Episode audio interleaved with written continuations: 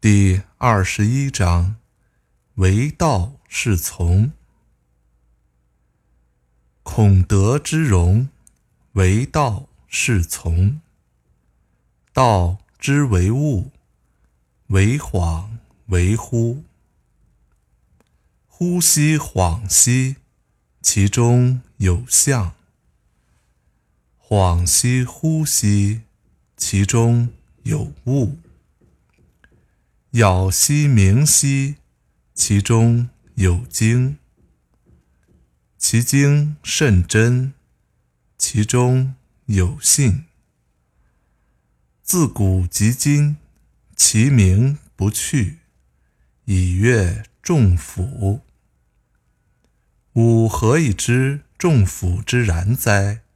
以此。大德的形态。是由道所决定的。道这种事物是恍恍惚惚的，恍恍惚惚，其中却有某种形象；惚惚恍恍，其中却有具体的事物；深远幽暗，其中有精微之气。精微之气。十分纯真，那里面有可靠的验证。自古及今，他的名字从未泯灭，可以用它来审视世间万物的初始。我是如何来了解万源之始的情况呢？靠的就是这大道。经典解读：道是宇宙的本源，这是本章的核心观点。在老子看来，道是无状之状，无物之象，是由极其微小的物质所组成的。虽然它无形无相，肉眼不能看到，但确实是存在的。万物也都是由它创生的。道这个事物具有不确定性，说它恍恍惚惚、若隐若现，它却能生成万象；说它忽忽恍恍、若有若无，它却能产生万物。它深远难见，其中自有精华。这种精华非常真切有效。这种对道的精彩描述，带有天才的想象色彩。它与曾在西方盛极一时的星云学说非常相似。关于星云旋转、集中、收缩、冷却、坍塌、扁平化的假设，和关于宇宙。微粒子的学说都有与恍惚说的相似之处。老子认为道是物质性的，所以他才说道之为物，又说道中有物、有象、有精。德的内容是由道决定的，道的属性表现为德。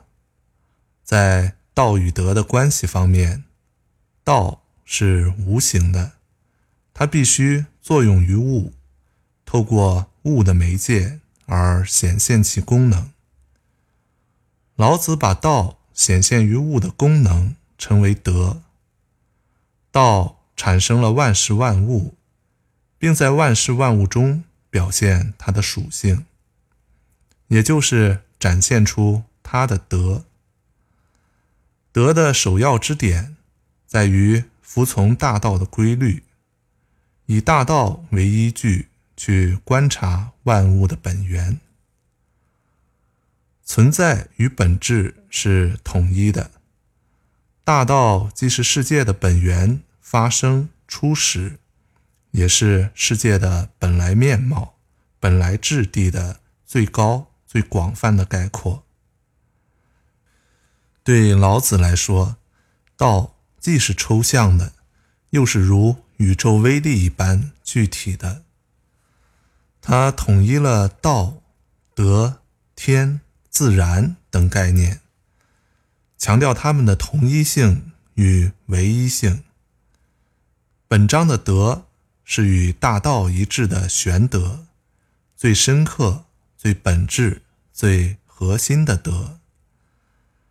老子之道超越了物与心、客观与主观、有神论与无神论的差别，也统一了人们对于世界与人类的基本认知。大道与世界与万物可以统一，与人也可以统一。一个得道之人，就是道的载体。他的欲兮、游兮、演兮、涣兮、敦兮、旷兮、淡兮、混兮，以及其他诸多方面，本身就是道的作用与道的体现。